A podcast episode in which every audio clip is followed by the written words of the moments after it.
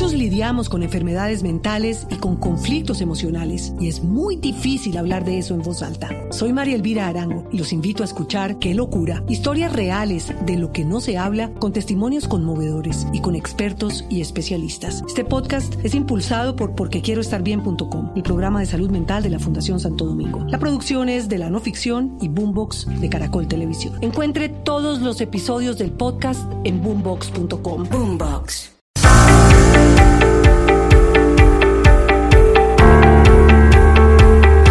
10.46 minutos y así es. Aquí en Mañanas Blue, cuando Colombia está al aire, somos bicentenario. Y por esa razón hemos querido llamar al doctor Javier Guerrero. ¿Quién es el doctor Javier Guerrero? Es sociólogo, doctor en historia. Este sí le podemos decir doctor de verdad, ¿no, Pombo? Porque en Colombia tenemos la manía de decirle doctor a todo el mundo. Pues al doctor Guerrero sí le podemos decir doctor de verdad. Es investigador de los conflictos colombianos del siglo XX y el siglo XXI. Es director del doctorado de historia de la UPTC y presidente de la Asociación Colombiana de Historiadores y del que tiene en sus manos el desarrollo de la cátedra de historia. Mejor dicho, doctor Guerrero, usted está lleno de pergaminos. Bienvenido a Mañanas Blue. Bueno, muchas gracias y una iniciativa maravillosa. Déjenme aclararle que yo ya no soy el director del doctorado, ya no soy el presidente de la asociación, pero soy miembro de la Junta Directiva y de la Academia también, de, la Academia Colombiana de Historia. Pero maravillosa la iniciativa y me parece fundamental y sobre todo que el país entienda la oportunidad que significa el Bicentenario. Pero entonces ayúdenos usted, doctor Guerrero, a entender esta oportunidad maravillosa que es conocer el, bicentenario. O sea, ¿por qué es importante que empecemos los colombianos a escudriñar un poco más en nuestra historia y a conocerla de verdad a propósito de este bicentenario que estamos celebrando en el 2019 que estamos arrancando? Lo primero que tenemos que saber es qué es el bicentenario y a qué se llama el bicentenario. Son los 200 años de la invención de más de 20 repúblicas latinoamericanas. Eso es, planetariamente, eso tiene un significado mundial fundamental. Esto no es cualquier conmemoración. Entonces, la gente no entiende que históricamente el proceso bicentenario empezó con el movimiento de los comuneros y terminó con la disolución de Colombia, la primera Colombia o Gran Colombia.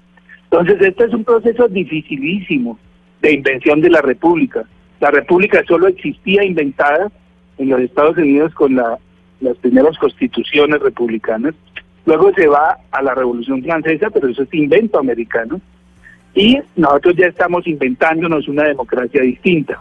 Y con los cabildos abiertos, con una serie de fenómenos y una conjunción de situaciones, como el secuestro de Fernando VII por parte, en 1808 por parte de Napoleón, se presenta una coyuntura de unos 10 de unos eh, 12 años de muchas luchas por la construcción de una república latinoamericana, no la República Federal Norteamericana ni la República Francesa unitaria y napoleónica, los dos modelos, sino una nueva república que es inventada a partir de, la, de dos constituciones que son de la Nueva Granada, la de abril de 1911, que es monárquica, y la primera constitución republicana de América Latina, que es la de las Provincias Unidas de Tunja de del 9 de diciembre de 1811.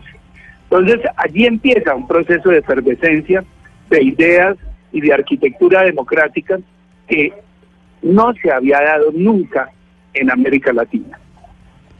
Doctor Guerrero, ¿de dónde procede la historia tal como la aprendemos en el colegio? Es decir, ¿quién la redacta y uno cómo hace para analizar o para darse cuenta si hay posibles vacíos o, digamos, fragmentos de la historia que no están bien contados?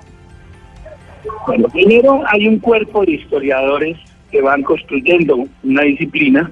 Eh, siempre ha habido un oficio de historiador. Eh, desde Heródoto en adelante encontramos, encontramos gente dedicada a hacer historia, entendida desde diferentes ópticas, es una interpretación del pasado. La historia se basa en vestigios que van quedando de los hechos, porque los hechos desaparecen inmediatamente, y hay profesionales, han construido desde todos estos siglos, más de cinco siglos, una disciplina cuya misión es recuperar la memoria de las sociedades. Entonces, ese cuerpo de, profesionales, digámoslo así, que en la vida moderna son profesionales, eh, eh, construyen un discurso, llamémoslo así, pero allí hay un campo de batalla, hay discursos hegemónicos y contrahegemónicos de los hechos, de la interpretación de los hechos, hasta construir un consenso.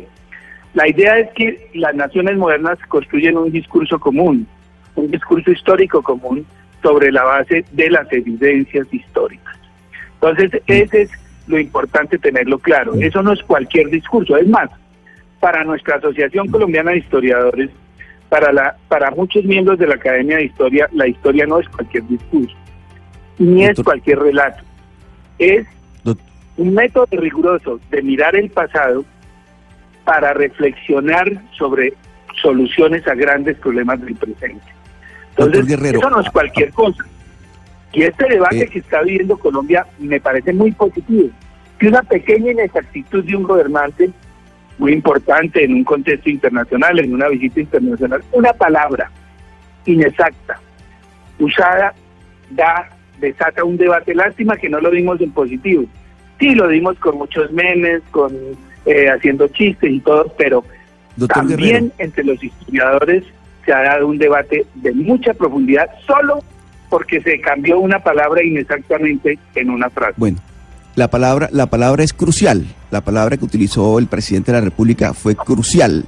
Eh, Yo pero, creo que a propósito... el más inexacto de todos es apoyo. Porque, porque si el presidente hubiera dicho o hubiera rectificado oportunamente, mire, no fue apoyo, fue influencia crucial. Entonces, si esa palabra, por ejemplo, pongo ese influencia crucial, hubiera transformado eh, ese discurso negativo en un discurso más pero, Doctor Guerrero, pero como estamos hablando de historia y eh, la historia hay que ser precisos en este tema, yo quiero, quiero eh, preguntarle lo siguiente, mire. Cuando se habla del bicentenario, ¿por qué pasamos por alto el bicentenario de la independencia de Cartagena, que fue mucho antes, que fue el 11 de noviembre de 1811? ¿Por qué la historia oficial se queda con el bicentenario del 7 de agosto del 1819? Porque ahí está la primera parte de mi intervención. Porque el proceso bicentenario, estamos conmemorando un proceso de 200 años de que va desde los comuneros, en 1780, hasta 1830. La primera parte de, digamos que este proceso tiene tres partes, eh, tres grandes campos. La primera se llama, se llama el junquismo. Se fundaron, eh, fue secuestrado el rey por Napoleón. Hay un vacío de poder, se crean juntas regentes en toda América. Y aquí también eh, la Nueva Granada no fue la excepción. hay un vacío de poder en la corona y entonces se crean juntas de regencia, muchas juntas de regencia. En la Nueva Granada hubo muchas juntas que rápidamente se transforman en juntas revolucionarias en el 10. En el 10 algo pasa y las juntas de regencia se convierten en juntas revolucionarias que declaran gritos y declaraciones de independencia. El de Cartagena es muy importante, pero también fue importante el de Santa Fe, el del Socorro, el de mucha, el de eh, en, el sur, en Pitalito, en muchas zonas hubo gritos de independencia, pero constituciones fueron muy pocas. Las constituciones fueron la de Dinamarca. Esas, esos gritos tenían que transformarse en constituciones eh, para que se convirtieran en voluntad real de poder independiente. Y de lucha, dos, dos, dos fases tiene esta etapa, que es la lucha anticolonial y la lucha republicana, es decir, antimonárquica y anticolonial. Profesor, perdóneme y le pregunto sobre eso. Es que existe una ley muy vigente, por demás que la 1874 del 2017, que seguramente usted conoce, que obliga a que se imparta la enseñanza obligatoria de historia. Uno de los propósitos de la ley, dice, es la reconciliación y la paz en nuestro país. Pregunto, ¿usted no cree que la historia, en vez de unirnos por tantas interpretaciones que tiene, nos puede incluso dividir como nación? Bueno, primero que todo, como presidente de la Asociación Colombiana de Historiadores, con la Academia Colombiana de Historia, con el presidente de entonces, era Juan Camilo, nos aliamos para presentar esta ley y nos apoyó, con el mismo apoyo, una eh, conjunción de voluntades con una senadora que hizo la propuesta y se tramitó una ley excepcionalmente interesante. Primero, que es una ley que modifica la Ley General de Educación. Y es una ley que restaura obligatoriamente la enseñanza de la historia que en 1984, en el gobierno de Belisario de Tancur, se abolió por el decreto 1002. Es decir, desde el 84 no enseñamos historia. Se hizo una cosa que llamaba ciencias sociales, que era cívica, geografía historia, y se volvió otra cosa, sin la enseñanza propiamente de la historia. Entonces la asociación y la academia dimos la pelea y fuimos apoyados por una senadora que se, se volvió proponente de la ley y es la única ley en muchos años, pues una, no la única, pero una de las pocas leyes en muchos años en este país tan polarizado que fue aprobada por unanimidad en sus cuatro vueltas. Hubo una conciliación y le quitaron los dientes eh, por intervención del Ministerio de Educación de entonces. Pero, pero yo digo que la ley sigue siendo vigente y tiene un problema.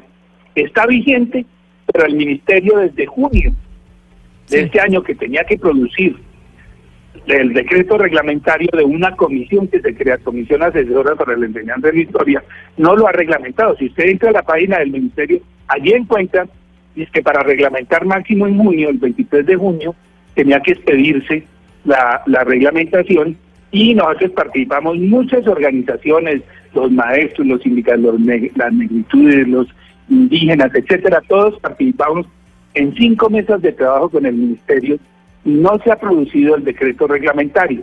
Pero, pero eso no quiere decir que la ley no esté vigente y que además, por acción de cumplimiento, podríamos a cualquier rector de cualquier institución educativa obligarlo a enseñar de 0 a 11 en todos los grados la historia, la historia de Colombia y el contexto de la historia de, América. Pues qué bueno. Qué bueno, doctor Guerrero, porque precisamente por eso lo estamos llamando, por la importancia de conocer eh, la historia. Y qué bueno esta noticia que usted nos está dando entonces, que a pesar de que llevamos tantos años sin tener una cátedra de historia en los colegios en nuestro país, pues esa cátedra regresa, porque es bueno que conozcamos nuestra historia como usted nos ha explicado en toda esta intervención. Y por esa razón, aquí en Mañanas Blue, cuando Colombia está al aire, queremos tener esta iniciativa de ser bicentenario y durante todo el año poder hablar con personas como usted para entender un poco más qué fue lo que pasó en nuestro país. Así que muchas gracias por habernos atendido esta mañana aquí en Mañanas Blue. Antes de que te vayas, quiero hacerte una propuesta de orden, Martín. El bicentenario debiera ser el punto de encuentro de todo el país. En, eh, la ley del de, el Estatuto de la Oposición permite que haya una concertación del plan de desarrollo entre el gobierno y la oposición.